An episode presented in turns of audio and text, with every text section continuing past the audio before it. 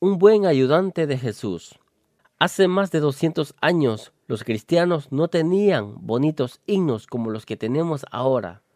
Todo lo que existía en cuanto a canto se refiere eran algunas malas versiones de los salmos e himnos mal arreglados. Un muchacho que siempre asistía a los cultos salía disgustado de los himnos, hasta que un día fue y le dijo a su padre, Padre, ¿por qué cantan himnos tan feos en la iglesia? Si no te gustan, le contestó duramente su padre, escribe otros. Isaac Watts, que así se llamaba el muchacho, no se disgustó, sino que ese mismo día escribió un himno y lo llevó para que lo cantaran en la iglesia. El himno gustó tanto que rogaron al muchacho que escribiera otros, a lo cual él accedió con gusto. Escribía himnos cada vez que sentía deseos de hacerlo, y continuó escribiendo durante toda su vida.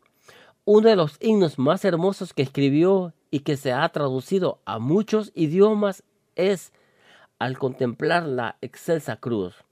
Otros de sus hermosos himnos es Dominará Jesús el Rey. Este muchacho a los siete años estudiaba gramática y latín, y a los nueve aprendió el griego, a los diez el francés, y a los trece el hebreo, a los quince aceptó a Jesucristo como su Salvador, y a los veinticuatro predicó el primer sermón, y continuó predicando y escribiendo himnos hasta una edad avanzada, pues murió a los setenta años de edad que la vida de este gran siervo de Dios pueda servir de ejemplo a todos los niños y que entreguen su vida al Señor ahora que están en la flor de la vida.